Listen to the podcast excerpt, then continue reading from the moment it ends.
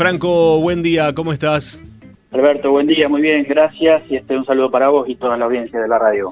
Bueno, ¿cómo comenzaste el año? Porque es la primera nota que tenemos de este 2022 y me imagino que agitado, ¿no? Sí, sí, como siempre con, con varias actividades y varias cuestiones. Por ahí eh, el común de la gente cree que, el Consejo está de receso durante el verano, pero la realidad es que hay trabajos y cuestiones administrativas que siguen funcionando, hay que seguir haciendo distintas cuestiones con, todo lo relacionado a las actividades de verano, a distintos movimientos que tiene que, eh, que hacer el Ejecutivo durante el verano, así que estamos con todas esas actividades. Bueno, ya que está, me contaste una algo privado y creo que lo puedo decir, estás ahí con eh, el intendente interino, bueno, ¿qué se está eh, trabajando en algo en especial? ¿Se está poniendo las cosas en, lugar? ¿Qué, ¿Qué, pasa ahí? Contame ya que está. Como, como por ahí, capaz que no toda la gente sabe, esto por estos días está de intendente interino Juan Carlos Carcedo, así que armamos algunas actividades y agenda en conjunto. Hoy estamos en Darreguera y hemos estado recorriendo algunas actividades que está haciendo el municipio, con alguna limpieza de, terrenos, algunas este, obras que se están trabajando, así que hemos estado con, eso un poco, con Juan Carlos, y, bueno, el día de mañana también vamos a estar por Juan con, otras actividades. Pero en sí, un poco recorriendo y, viendo algunas este, prestaciones y servicios del municipio para ver cómo está funcionando todo. ¿Y qué te dice la gente, Franco?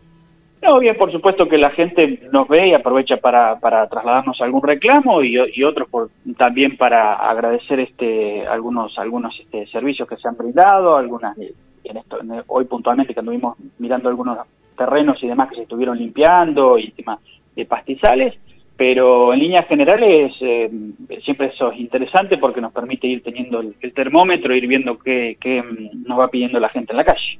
Bueno, y con respecto a las problemáticas que, que tanto se plantean, obviamente se lo hemos dicho y se lo hemos comentado al intendente la otra vez, pero como concejal, bueno, se está este, eh, trabajando en esto de, bueno, el tema de los pozos, el tema de los perros, eh, es la parte legislativa, no ejecuta obviamente, pero ¿cómo lo están manejando ustedes? ¿Cómo encaran el año con estas problemáticas?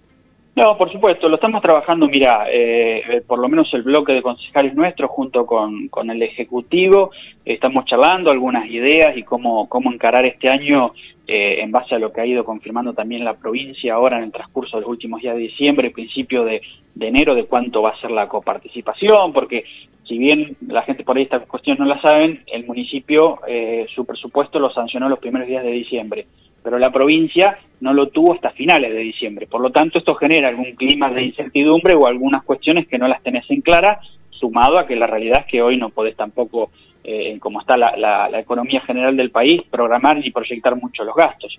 Pero hemos estado trabajando con eso en estos días y estamos con alguna intención, esperando confirmaciones sobre el Fondo de Infraestructura Municipal, como para también este, apostar a, esa cuestión, principalmente en la en, en todas las localidades hay este tipo de inconveniente con lo que es el asfalto, así que queremos hacer un trabajo fino este año como para apuntar a, ir corrigiendo ese problema. Eh, con respecto al tema del presupuesto, el otro día justamente eh, Stalder, que es concejal, hablaba de que hubo un recorte en la parte de producción. Eh, ¿Estás al tanto de eso? No, no lo, no, no lo miré en específico eso, vi el, el posteo que se hizo eh, el concejal. Por ahí lo que en realidad ocurre es esto que te, que te manifestabas un ratito. Ha cambiado mucho la cuestión presupuestaria de lo que se creía en noviembre, cuando el municipio aquí, el, equipo técnico de, de, contaduría preparó el presupuesto, cambió muchísimo la relación a lo que es hoy por hoy la, el presupuesto. Esto venido de lo que va a ser la coparticipación y demás. Por lo tanto, ¿qué es lo que nos va a pasar en el partido de Juan? Vamos a tener que hacer una readecuación del presupuesto, seguramente el intendente irá reasignando partidas, porque entre ellos, por ejemplo, lo cuento como algo que, leía en los medios estos días, el partido Puan cerró el aumento de tasas en el, en el orden del treinta y pico por ciento, por debajo de la inflación, y tenemos un partido de Adolfo Alsina como es el vecino que tiene algunos este, algunas tasas van a subir hasta el 50% que se adaptan a la inflación. Pero bueno, son cuestiones que hoy por hoy, como está la economía, van a ir viendo en el día a día. Y lo mismo pasa con estas cuestiones. A ver, las áreas este, por ahí tienen eh, algún movimiento para abajo o para arriba, según cómo se vaya dando eso, y en el andar del año se va a ir este, incrementando los fondos con haciendo ampliaciones de, de presupuesto. Y con respecto al tema de los impuestos, ¿va a haber algún tipo de aumento? Mira, por el momento no, el intendente había pautado esto, y no hemos hablado nada, así que hay que ir viendo el día a día. La realidad es que está todo tan volátil que no sabemos qué va a pasar. nos pasa en la economía hogareña a todos, así que lo mismo pasa en el municipio. Y con respecto al tema de, eh, bueno, esto de que en algún momento ha expresado justamente los concejales de, la oposición, y mm, la verdad que no, no estamos dentro del recinto como para ver cómo es la charla, pero en algún momento se ha expresado de que, bueno, algunos donan parte del sueldo y otros concejales no. ¿Cuál es tu punto de vista sobre esto? Sí, en realidad es una decisión individual y particular y por ahí también es una cuestión hasta privada de la realidad económica, si se quiere, de cada uno. A ver, no deja de ser un trabajo y yo soy de los que cree que eh, vos por un trabajo tenés que recibir tu, remuneración porque es, digamos, lo que te permite vivir y dedicarle el tiempo que hay que dedicarle. Esta es una realidad. Eh, entonces, yo está perfecto que hagan donaciones. A ver, en, en mi caso, yo también he hecho algunas donaciones de eh, de manera privada si se quiere, pero eso corre por cuenta de cada uno y me parece que está bien si lo quieren hacer, que, está, está, es parte también de lo que se permite en, la política. Eh, con respecto, vamos a la Unión Cívica Radical. Bueno, eh, posteabas algo que dijo Maxi Abad, que el próximo presidente va a ser de la Unión Cívica Radical.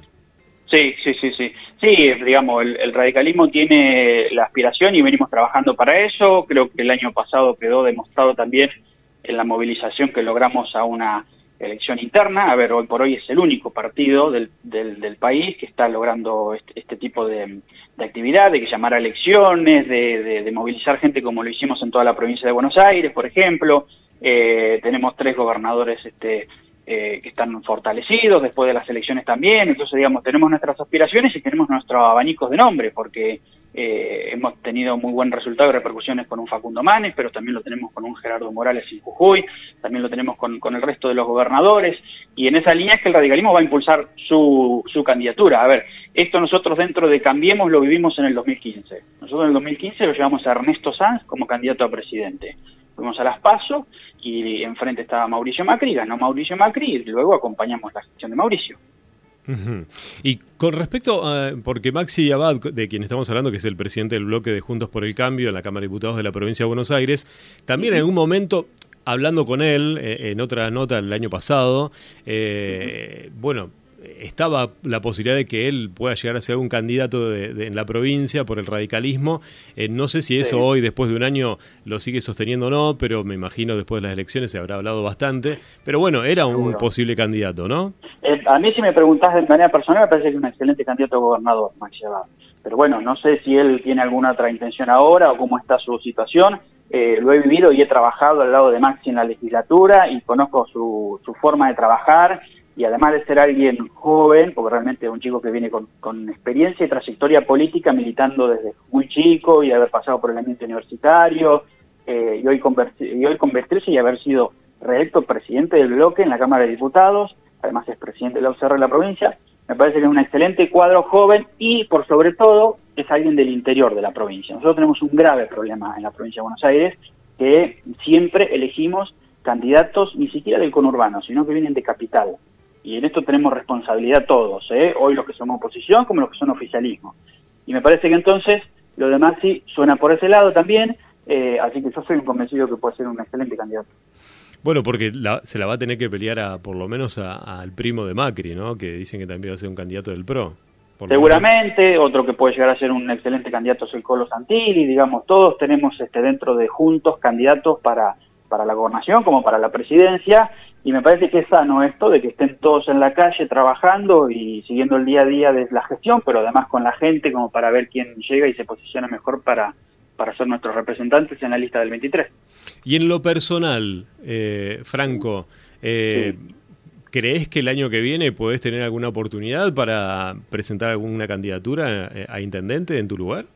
Mira, por supuesto que sí. De todos modos, esto es algo que acá a nivel distrital siempre lo hemos ido conversando con el equipo político y siempre hemos ido tratando de llevar en nuestras listas, en cada vez que nos presentamos, tanto a ejecutivo como a, legislativo, a las personas que sean representativas del espacio y que la gente tenga aceptación y ganas de, de, votar también porque hayan evaluado que vienen haciendo una buena gestión o es una buena persona, un buen vecino que se incorpora a la política.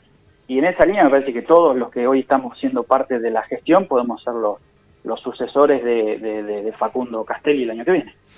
Muy bien, Franco, ¿algo que no te haya preguntado? No, simplemente agradecerte por este espacio. Seguramente que ya en el transcurso de marzo, cuando empiecen las sesiones, vamos a estar charlando temas más específicos de lo legislativo. Nosotros desde el bloque estamos charlando algunas, estamos charlando y trabajando alguna iniciativa que queremos seguramente ya a partir de las últimas semanas de, febrero o principio de, marzo presentarlas como para ir contándole a la gente.